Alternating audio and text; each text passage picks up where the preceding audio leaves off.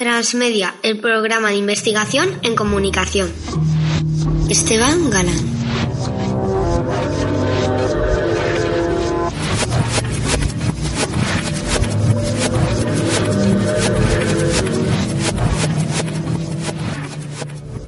Decía aquel cineasta austriaco que no realiza películas para hacer sufrir a los espectadores. Si alguien lo pasa mal, tendrá sus razones. Nuestro conmicro de hoy es crítico, historiador y profesor de cine en la Universidad Jaume I de Castellón. El profesor Pablo Ferrando tal vez comparta con aquel cineasta austriaco conocido como Michael Haneke una visión del cine como instrumento para pensar la realidad y para intentar entender los mecanismos a través de los cuales la imagen y la representación han conseguido modelizar la realidad. Profesor Pablo Ferrando, muchas gracias por acompañarnos. Muchas gracias a ti. Le, le, cedo la pantalla de mi ordenador portátil, ahí aparece una imagen. Sí. Si puede describirla a nuestros selectos pabellones, lo que está viendo en estos sí, momentos. Veo la fachada de la Facultad de Ciencias de la Información de la Universidad Complutense de Madrid. ¿La Universidad Complutense de Madrid le trae a usted algún recuerdo? Eh, bueno, me trae muchos recuerdos porque hice efectivamente la carrera allí. Eh... ¿Usted estudió? Comunicación audiovisual. Comunicación audiovisual en la Universidad Complutense de Madrid. Hace un ratito, ¿de qué año estamos hablando? Estamos hablando de... ¿Se puede decir? Sí, se puede decir. Sí, sí. Vale, vale. año 89 a... 1980, eh, el siglo pasado entonces. Eh, el, siglo, vale, el siglo XX, vale, vale. De 1989 al, 2000, al 94. Hace poco tomábamos café con micro con el periodista Daniel Seseña. Daniel Seseña eh, presenta el programa Cámara Abierta de Televisión Española y contaba cómo en sus tardes de biblioteca, en, esa facultad, había un olor especial. ¿Qué ambiente se respiraba en esa facultad a finales de los años 80? Bueno, yo tengo sentimientos encontrados con, con, la, con la facultad porque ahí, eh, digamos que me desarrollé como, como, persona intelectual, como estudiante y también eh, gané muchísimos amigos y algunos de ellos todavía los, los, conservo. Eh, digamos que desde el terreno más académico, eh, pues evidentemente disfruté de, muchos profesores, de las clases de muchos de esos profesores y... Muchos profesores que algunos siguen todavía en activo. Estamos hablando seguramente de Enrique Bustamante. Enrique Bustamante, Jesús González Requena, eh, Eduardo Rodríguez Merchán. Casi nadie. Casi nadie, casi nadie, sí, efectivamente, sí. sí, sí. Ya hace tiempo de eso, claro, estamos hablando ya. Sí, sí, pero siguen al pie del cañón. Todos los que ha nombrado siguen felizmente en activo y están, digamos. A quien le veo más activo es a Enrique Bustamante. Mm. Eh, de todos los que te he mencionado, sí. Actualmente es el presidente de la sí, AEIC, efectivamente, sí. la Asociación Española de Investigación en, en, Comunicación. Nos tienen que perdonar los sonidos que se escuchan durante la entrevista porque estamos compartiendo un vino blanco con olivas que a veces, pues en ocasiones hace, pero bueno, también hace más agradable el encuentro, sí, ¿no? Sí, claro, claro. Y ahora le voy a poner una, una segunda imagen, si le parece, a ver si la, si la identifica. Esta imagen es un pelín más reciente, a ver si la puede describir a nuestros selectos pabellones auditivos. Sí, efectivamente es otra fachada de otra facultad, en este caso la de la Universidad de Valencia, la Facultad de Filología, Traducción y Comunicación. En mi carrera académica fue donde realicé eh, la tesis doctoral. La tesis doctoral dirigida por Juan Miguel Compañ. Juan Miguel Compañ es una tesis doctoral que usted realiza sobre un sobre eh, digamos, eh, desarrollé la trilogía de la guerra de Roberto Rossellini desde la perspectiva del de, eh, cine documental. Roberto Rossellini y se centra eh, fundamentalmente en, en, una, en, una, película que luego además desarrolla en un monográfico, Roma, ciudad abierta. ¿Cómo cambia el cine, el neorrealismo, cómo cambia el cine? Estamos hablando de 1945, es decir, las cenizas de la Segunda Guerra Mundial todavía humean. Efectivamente, de hecho, el guion de, de, esta película se hizo precisamente en el momento en el que eh, los nazis estaban ocupando la capital. O sea, que todavía efectivamente estaba, estaba bullendo esta, esta, esta situación. Y de un problema, es decir, de la escasez de medios, no se podía hacer cine con menos medios. eh, surge algo, surge el germen de algo que cambia eh, el cine y por tanto la manera de representar hegemónica para las próximas décadas. Sí, es curioso porque se convirtió de la virtud una necesidad, ¿no? porque mm, evidentemente cuando se gestó esta película no había dinero para hacer la película, no apenas había condiciones de instrumentos, máquinas, equipos eh, para poderla hacer. Eh, de hecho, una, una, parte de la película, de lo que es el material fotoquímico, se tuvo que comprar en el mercado negro. Vayamos un poquito más adelante. De del neorrealismo italiano eh, llegamos a la Nouvelle Vague francesa ¿Qué hay de neorrealista en la Nouvelle Vague? A ver, eh, yo creo que lo fundamental está en la manera en que, por un lado, eh, el neorrealismo se inspiró, o digamos, más que inspirarse, se eh, absorbió o, introdujo las técnicas narrativas de, primer grado, es decir, de la narrativa objetiva, que empezaron a impulsar y a desarrollar los escritores norteamericanos de, aquel periodo. Estoy hablando de John Dos Passos, de Ernest Hemingway, Follner, eh, efectivamente.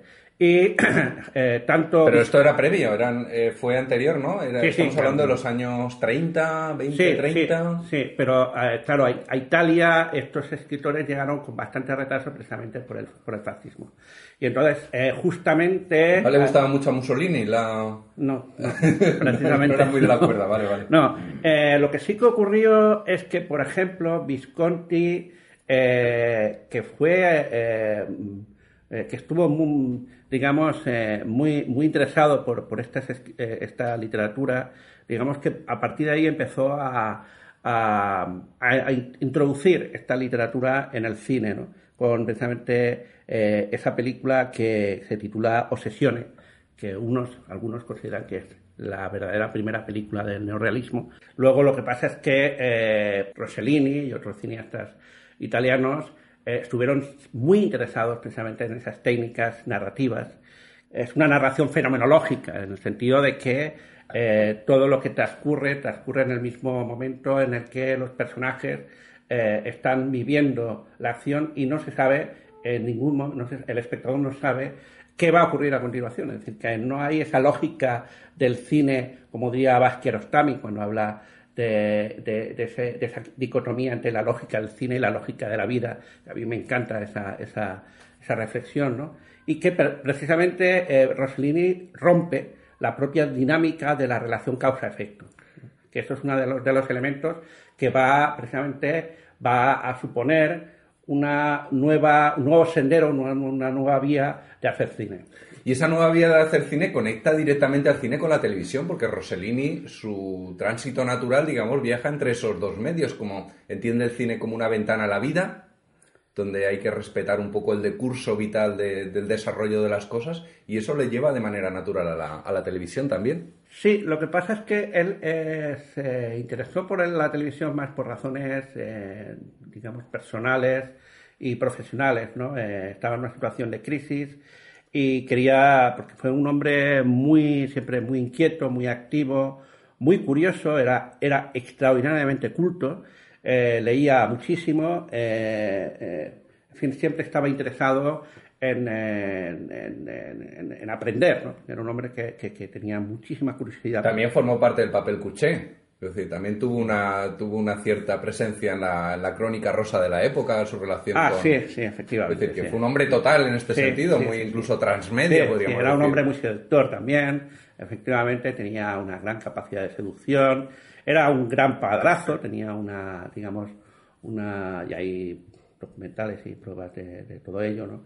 Eh, tenía un gran sentimiento de la familia. Era una persona muy, muy activa. Y es por ejemplo, yo recuerdo un, precisamente un programa de televisión y eh, el presentador le mostró imágenes de sus películas y hubo un momento en el que se dio la espalda, dio la espalda a las imágenes. Entonces el presentador se quedó un poco extrañado, y ¿por qué hace usted eso? Y contestó, es que no me gusta ver las, las imágenes de mis películas porque supone ver el pasado. Y a mí el pasado no me interesa, me interesa el presente y el futuro.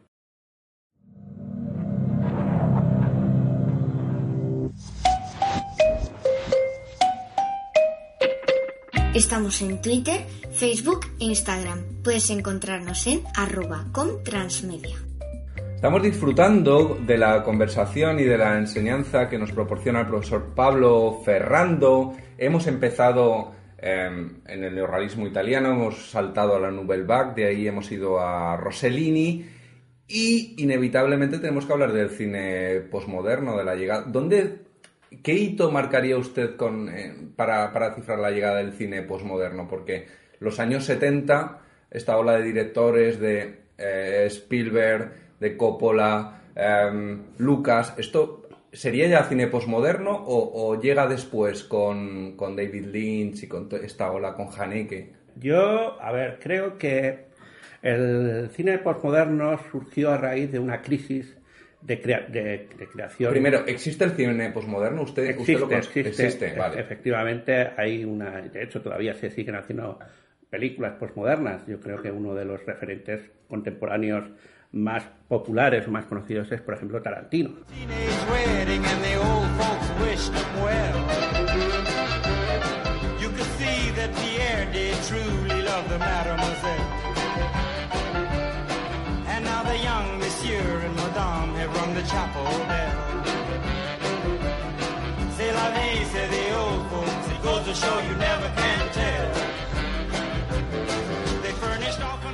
Tarantino, una, digamos, un cineasta que se entronca en esa, en esa línea, ¿no?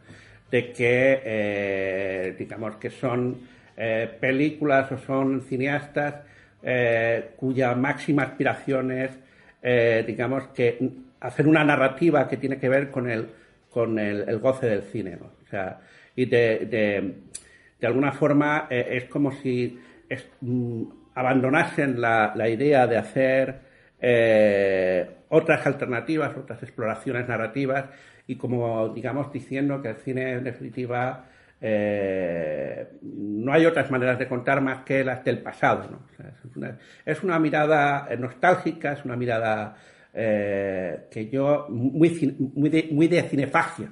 Ahora mismo le estoy mostrando la pantalla de nuevo de, mi ordenador portátil. Aparecen dos cineastas y nos los puede describir. Y si cree que tiene algún sentido que haya elegido esta imagen relacionada con el posmodernismo. evidentemente. Vamos a ver, a la izquierda aparece eh, Michael Haneke con la palma de oro de Cannes. ¿Quién es Michael Haneke? Michael Haneke es un cineasta eh, de, austriaco, de actualmente vive entre dos eh, capitales, eh, París y Viena, y es un cineasta que reflexiona en torno a la imagen para llegar a la realidad.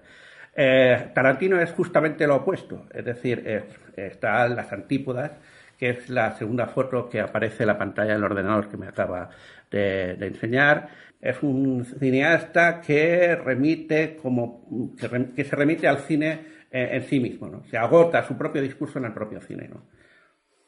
Entonces creo que, que en el caso de Haneke mm, me parece que es más interesante porque sus discursos trascienden al propio eh, al, a lo que es la al propio relato eh, que, que, digamos que se plantea en las imágenes eh, de cara a la, eh, digamos, a la reflexión eh, que pueda recoger el espectador frente a, lo que plantea, lo que propone Haneke. Lo que pasa es que Haneke a mí me desmonta muchas, muchas cosas, porque eh, como profesor siempre les he explicado, al hablar de narrativa, de realización, siempre les he explicado a los estudiantes que en la sala de cine, en la butaca, el espectador está encadenado a la butaca y es muy difícil que se marche de la sala. Sin embargo, en la televisión el espectador está armado, tiene un mando a distancia y en cualquier momento nos puede disparar. Es decir, eh, Tarantino pareciera que cuenta sus historias pensando en, un espectador que tiene un mando a distancia en la mano. Y Haneke, sin embargo, consigue que el espectador se quite las cadenas y se marche de la sala en muchas ocasiones. Eh, también es verdad que consigue que otros espectadores se queden atrapados no en la hora y media, las dos horas de la película, sino semanas después. Eh, por el relato. ¿Cómo consigue eso Haneke? ¿Por qué despierta esa, digamos, esas reacciones tan, tan encontradas? De espectadores a los que les cambia incluso la vida y su manera de mirar una película y otros que les, les repele de tal manera que son capaces de renunciar a sus 8, 9, 10 euros que han pagado por la entrada y marcharse. Sí, eh, yo creo que fundamentalmente porque eh, en, el, en, el, caso de Tarantino, eh, digamos que plantea propuestas de carácter alienante, es decir, son películas en las que él mismo se remite a una espectacularización, él, él mismo, digamos, que eh, espectaculariza las imágenes eh, en el peor sentido de la palabra, es decir, hay una, una digamos, una operación, una puesta en escena de las imágenes que revierte en, la, en el mero goce, goce de, la, de, la, pulsión escópica, ¿no? O sea, digamos que el espectador cuando está viendo la película... Tiene un componente lúdico. ¿Eh? Las películas de Tarantino, la violencia, por ejemplo, tiene un componente lúdico. Podrían Eh, ser en parte... puede, puede que constituir pueden ser como un elemento catártico, sí, cierto, efectivamente.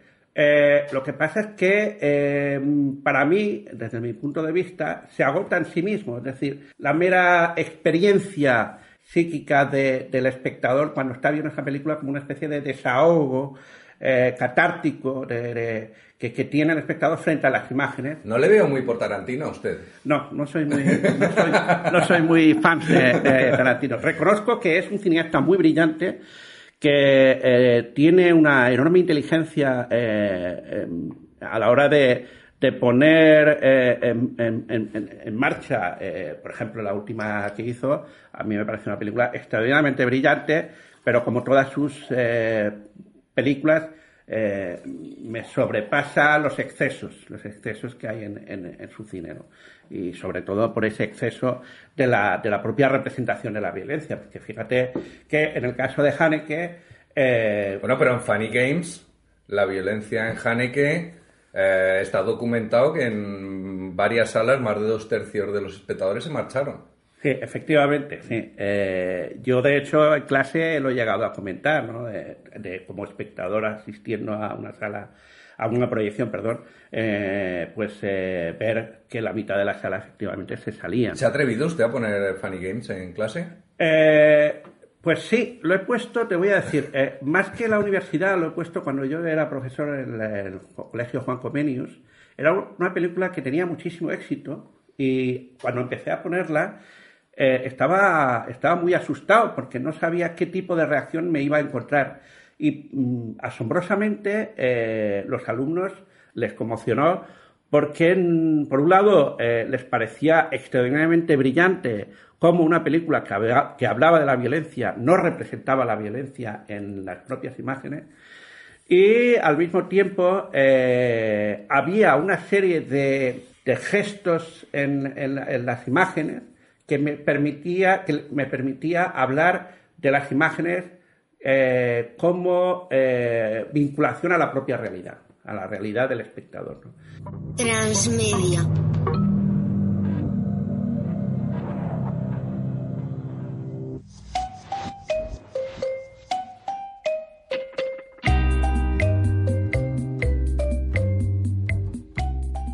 Estamos disfrutando de la conversación con el profesor Pablo Ferrando. Estamos hablando de Quentin Tarantino, de Haneke. ¿Es Haneke un cineasta posmoderno? Haneke, no. Haneke yo lo, quizá lo, lo- lo- no me gustan las etiquetas, pero está más cercano al cine moderno que al cine posmoderno. ¿Por qué? Pues porque, para empezar, eh, es un cine que rompe con las expectativas dramáticas, eh, es Rompe la cuarta pantalla, es un poco Bertolt Brecht, ¿no? Efectivamente, A veces el, sí. el actor se dirige, a, Justo. apela al... Efectivamente, sí. sí, sí. Ahí en Funny Games, por ejemplo, mismo, el, eh, uno de los eh, psicóticos mira durante la película en tres ocasiones a la cámara precisamente para decirle al espectador que lo que está viendo es una película, que no es la realidad. ¿Y qué es Haneke más? Eh, ¿Cine violento o cine del miedo? Es decir, ¿qué repele al espectador? ¿Por qué el espectador se marcha de la sala en ocasiones? ¿Por la violencia o por el miedo que da asistir a situaciones que son familiares y ante las cuales tal vez reaccionaríamos de la misma manera que hacen los, lo hacen los Sí, yo protagonistas? me inclinaría, estoy de acuerdo contigo, me inclinaría más a lo segundo que a lo primero, eh, pero no creo que sería un poco lo que decía Freud de lo extraño de lo familiar, ¿no? de lo del el Heimlich, un Heimlich, ¿no?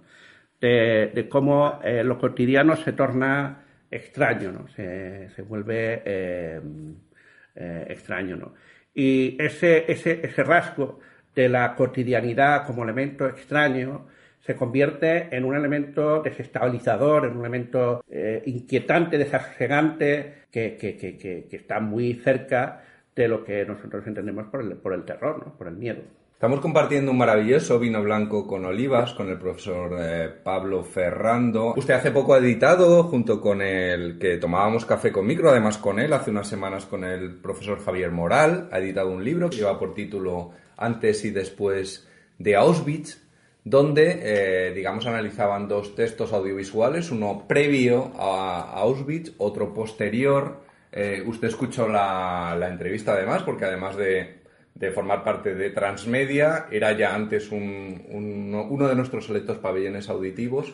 Cuéntenos, ¿qué hay de, Auschwitz hoy? La parte que yo puedo hablar un poquito más respecto al libro al que acaba de eh, señalar. Que tenemos ahora además en, nuestras manos. Eh, antes y después de Auschwitz. Editado por la editorial. Shangri-La, sí. Eh, pues eh, una de las cuestiones que precisamente se plantean tiene que ver con justamente lo que hace un momento estábamos hablando, ¿no? de, lo extraño de lo familiar, ¿no? De, y, por otro lado también otro elemento importante que, podemos rastrear en, digamos en, la, en, la, sociedad contemporánea, ¿no? que es eh, lo extraño de lo familiar quiere decir que, que los oficiales nazis algunos de ellos iban a misa, jugaban al fútbol con sus hijos, hacían una barbacoa el domingo. Es decir, que eran personas de carne y hueso y que podían ser nuestros vecinos y saludarles. Efectivamente, y... sí, Y en la actualidad podemos encontrar eh, mm, muchos políticos que, digamos, tienen como una especie de doble vida, ¿no? Que por un lado eh, hacen eh, una serie de actuaciones, por decirlo de alguna manera, actúan eh, de manera que no se corresponde a una buena ética. Otro de los grandes componentes que se acercan a este nuevo Auschwitz es el odio al otro, a la otredad. ¿no?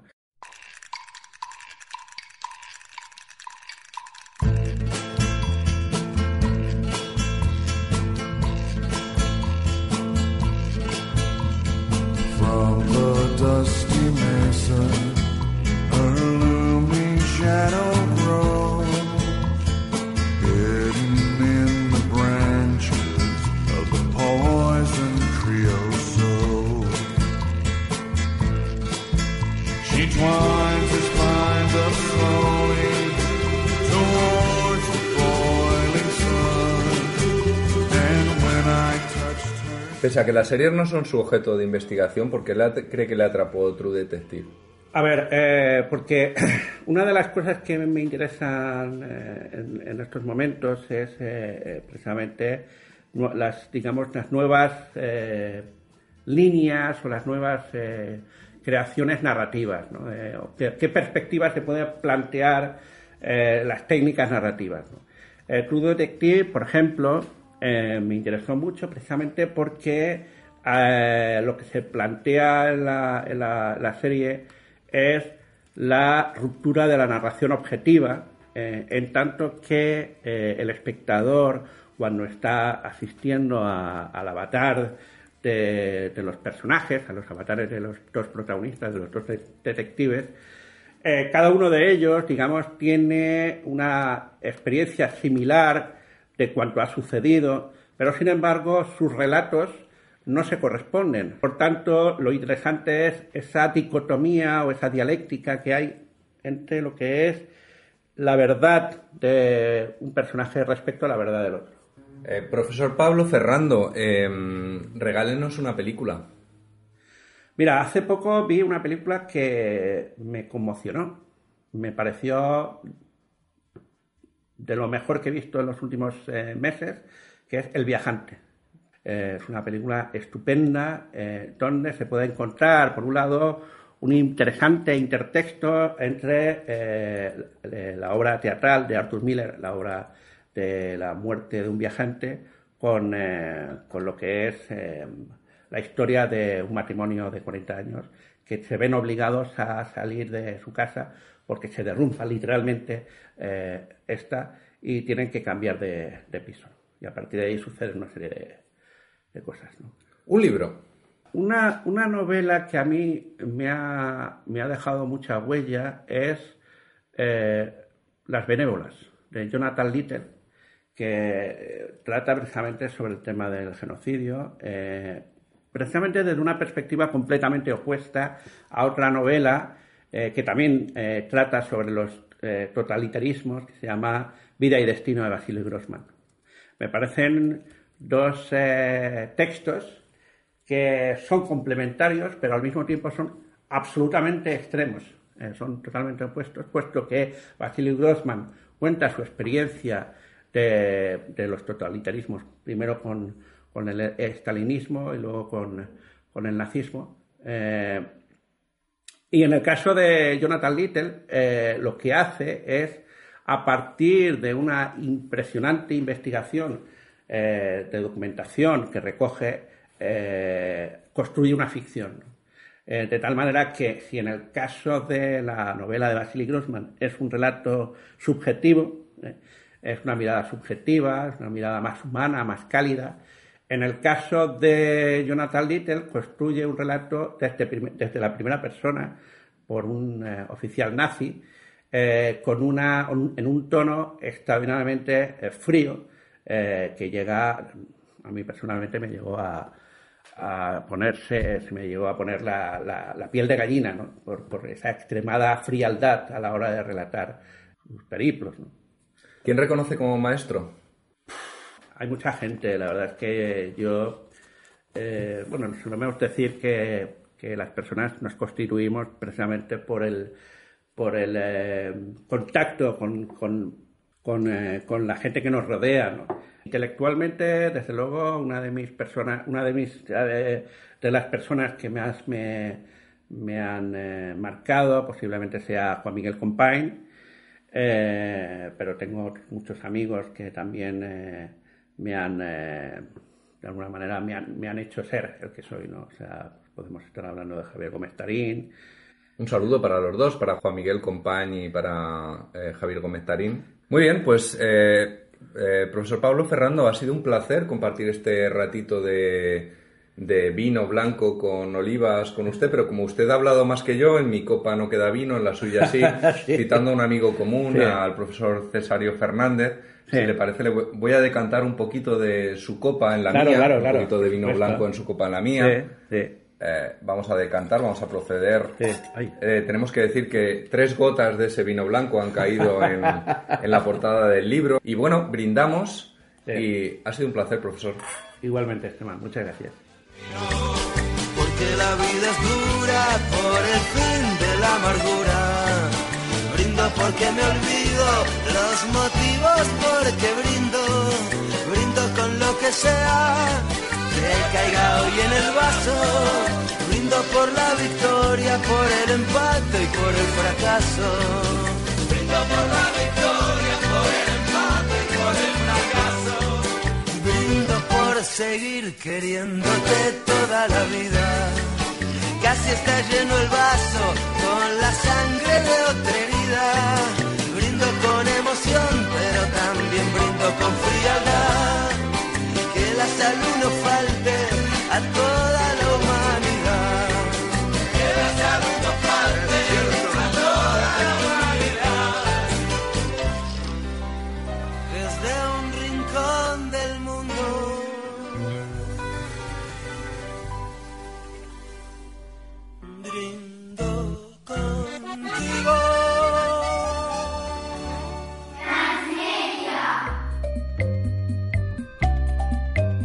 Contenidos en comtransmedia.com.